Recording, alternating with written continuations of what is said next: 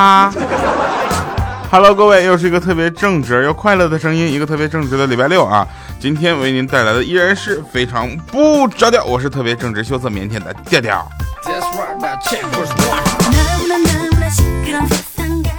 天呐，你们看一下，二月十一号了，马上又要到情人节了。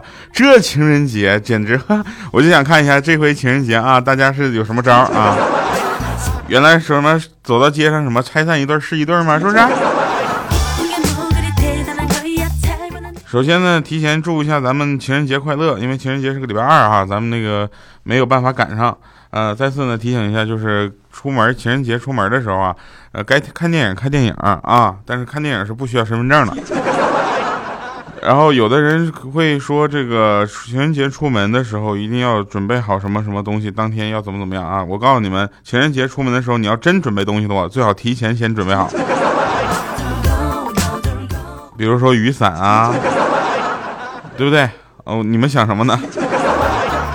来吧，那上期节目呢，大家留言就像段子一样哈，所以今天的这个主要来读一下留言好了，就读一下留言就取全是段子，我就发现这个方式很好，如果大家愿意的话，请继续这样留，我还会在里边找段子的，真的太逗了。不过我先说一下我找到的啊，很好玩，说有一个这个男的啊，带他女朋友回家路上呢，突然想求婚啊，于是将这个车呢就停在了高速应急的车道上。跪地求婚，但那女的呢？当时一时不愿意接受，你知道吗？可能也当时也就蒙圈了，当时不知道。哎呀，我去，他怎么跟我结婚了？呀，我只是跟他玩玩。结果这男的相当执着啊，在路边就长跪不起。高速的执法人员呢是又急又感动，那最后呢罚了两百块钱，并扣了他六分。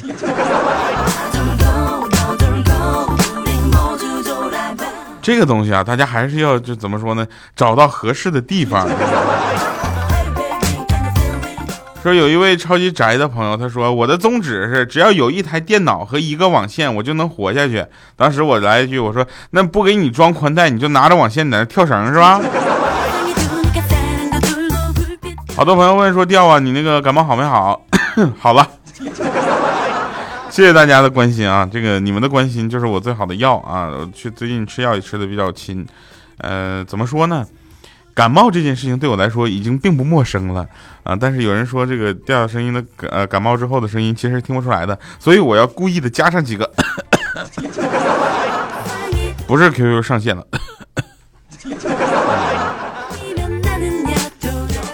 好了啊，就是说那天我我跟一个女生啊聊天，然后我就想试一下我自己撩妹儿的能力啊，我就说，嗨，我给你变个魔术，她说好啊，我说已经变完了，她说我什么都没看到。我说我变得更喜欢你了，可惜你一直都看不到。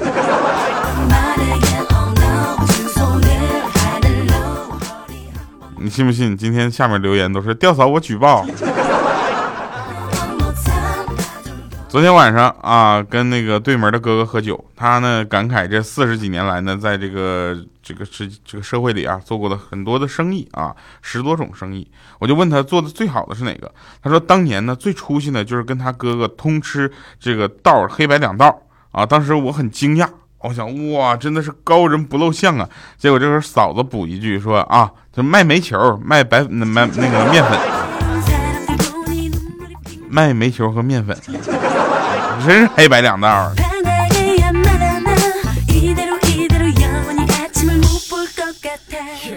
我们每天都不希望日落啊，却又在晚上祈祷不要黎明。用人话说就是晚上不想睡，早上天不想起，是不是？成语界接龙有两大毒瘤啊，一个叫为所欲为，一个叫数不胜数，是吧？你们还能想到更呃其他的成语也是这个吗？开头和最后一个字是一样的。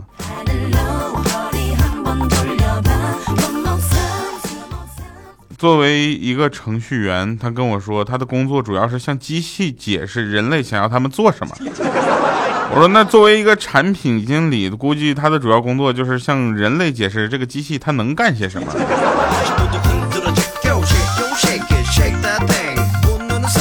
有人听了郝云的唱的去大理之后，就闹着要去大理；听了赵雷的成都，就闹着去成都。那你真应该好好听听腾格尔的天堂。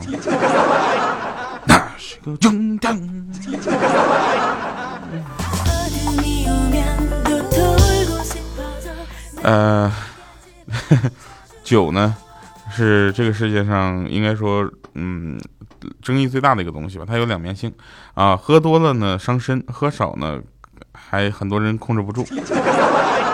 酒是需要品的啊，越珍贵的酒就越少有人能品，知道吧？而你呢，就是全世界最最珍贵的那一杯。我说是吗？他说对啊，根本没什么人品。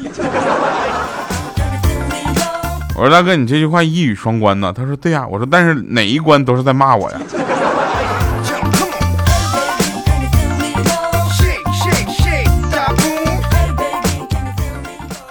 问什么是相对论？相对论就是小时候最讨厌的事情就是吃饭睡觉，等上班之后最喜欢的事情变成吃饭睡觉。生活就是紧箍咒啊，社会就是牛魔王，父母就是唐僧，紫霞就是梦想。记住这个关系之后，你想就可是你活的却像条狗一样。我说为什么？他说你看啊，想要救出紫霞，你就必须要打败牛魔王；想要打败牛魔王，你就必须变成齐天大圣，对不对？那化身齐天大圣，你就必须带上紧箍咒。带上紧箍咒之后，唐僧叫你你你你你。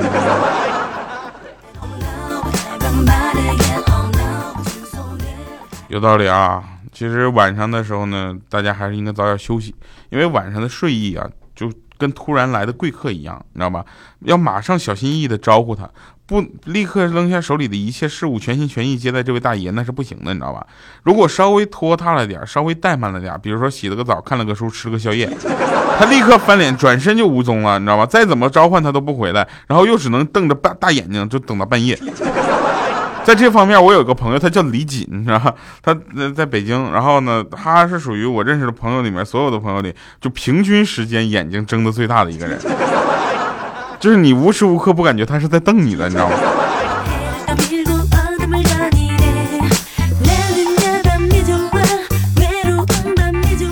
那眼睛是真的大，我都怀疑他眼睛是不需要就是眨的。一直睁着的，然后跟鱼似的。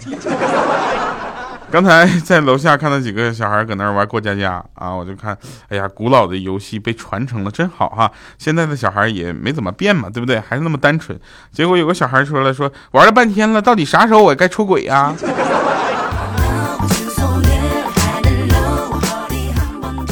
什么玩意儿？呃，继续说啊，我们说一下上期 上期节目的留言，真的简直是精彩到啊一塌糊涂啊！啊，有一个叫烟火里的尘埃，他说这个半夜笑的直颤啊，还被室友念，哈哈，喜欢调调的表达方式。我昨天呢偶然听到这个节目，今天就接着听你的，不拉不拉不拉的。调调，你是东北的吧？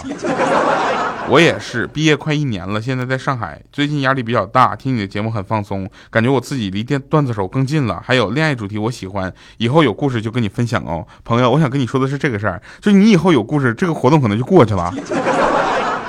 我们这活动就一个月，你能在这个月之内搞出故事来吗？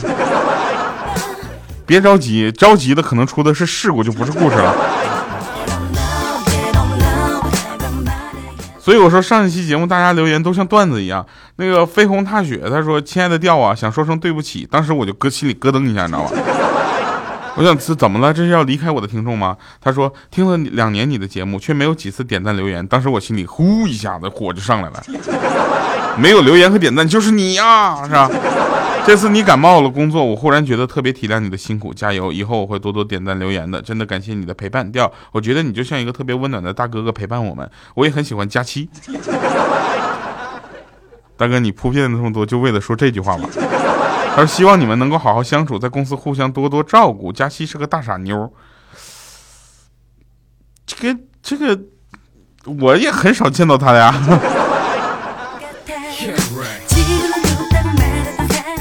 前面铺垫了这么多，这种捧杀就是为了让我照顾一下佳期，然后为青春留点空间。他说：“调调，我是个声控啊，平时不太喜欢和人交流。你的节目让我的生活不再孤单，感谢你带给我的快乐。呃，首先呢，我觉得我的被声控所认可这件事非常的骄傲和自豪，特别开心，谢谢啊。第二个就是我想这么说的，就是。”那个我的节目呢，能够不让你孤单，它的根本原因并不是说你不愿意跟别人交流，就听我的节目就不孤单了，而是我希望你能够多多的跟我交流。这样的话呢，不仅你有一个地方发泄，我的留言数也会上来。一位叫李磊的，他说：“调调喜欢你的节目，总是很快乐，不听就不习惯了呢，那就继续听下去啊。”好了，下面全是段子啊，这个特别狠。呃，凉拌炒鸡蛋，他说：“调哥，我觉得我真的不能听你的恋爱级节目，就是每一次听到后面那故事了，都能让我很伤感。我是个感性的人，我怕我会听到一个让我流泪的故事。一个来自二十三岁的单身狗朋友，一个感性的人能叫凉拌炒鸡蛋？”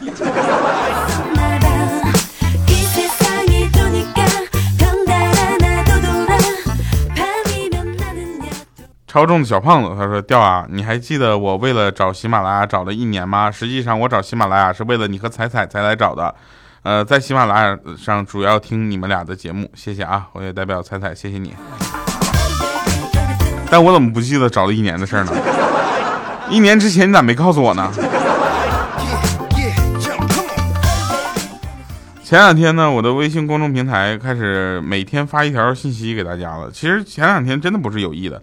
后来发现了一个事儿，就是一点回车，这个信息就出去了。那一既然是这样的话，我就每天发一个段子好了。结果呢，大家可以关注调调全拼二八六幺三这个微信公众平台啊，然后能跟我们一起交流。然后绿茶这位朋友他说，我们几个同事在食堂吃饭，大厅电视正在播放轻宫剧。我吃完饭了，想擦一下嘴，发现呢没有纸，就问同事谁有纸。结果呢，呃，话音刚落啊，电视里一个悠长而又绵软的太监声音响起了：“皇上有旨。”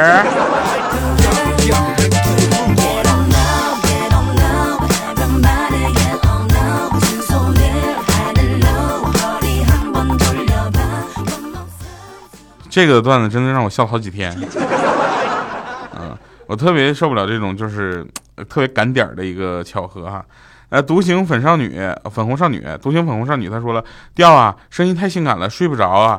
那个调，我每个糗事播报主播都听，有时候听到你们说的一样的梗，但是不同的声音都有不一样的感觉。调啊，你是男主播里面最棒的，害羞，加油，继续，棒棒的。调，我骑着皮皮虾的嫁给你了。等会儿啊，粉红少女，我看一下糗事播报里面除了我以外还有几个男主播，我也不值得骄傲啊，是吧？你看未来跟肖鑫他俩已经宣布出柜了，已经被排除在男主播之外了。佳期、彩彩、李小妹、波波姐，你说哪个是男主播？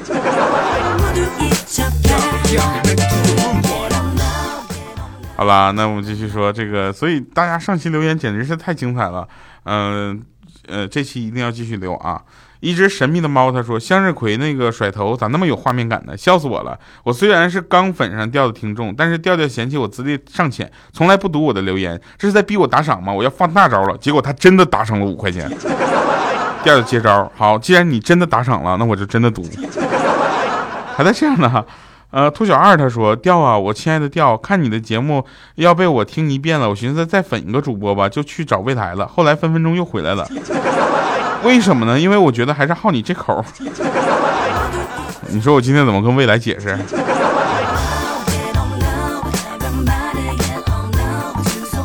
还有人说，这个今天刷微博看到一组图是吧？贪吃蛇说的啊，说写着春节过节后，你的这个行李箱里装的都是啥？打开一看，满满的都是吃的，那全都是妈妈的爱啊！这个卖爱太满了，连机场的安检都过不去了。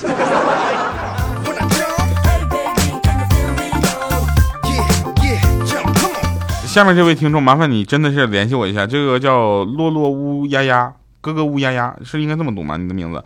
他给我留了好多的段子，真的很棒。然后我个人呃非常的感谢他啊。他说调调向妈妈诉苦啊，然后我就跟我妈说妈呀，为什么女孩子都不愿意跟我交往呢？我其实很善良的。老妈回答说好孩子，善良是看不见的，而丑看得见。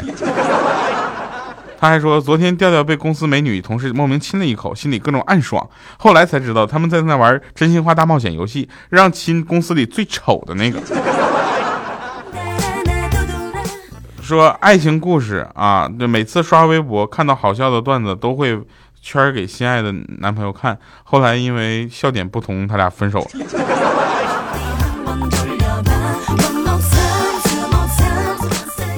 哎，这位朋友来，你来联系我一下。呃，老婆说掉啊，你夸夸我呗。然后这次我面无表情的看着他，他有点生气了。哎，呵呵，怎么的？以前让你夸你还会随便敷衍几句，现在敷衍都不想敷衍了。我说不是，所以你怎么想？我就是觉得我不配跟仙女说话。这个叫哥哥乌鸦鸦的朋友啊，麻烦你真的是联系我一下，你这段子还是嗯很符合我们节目调性的，然后这个多提供点呗。不联系可以多留点言呗。锦溪夜他说太喜欢调调了，听不到调调的声音就感觉我心里好空啊。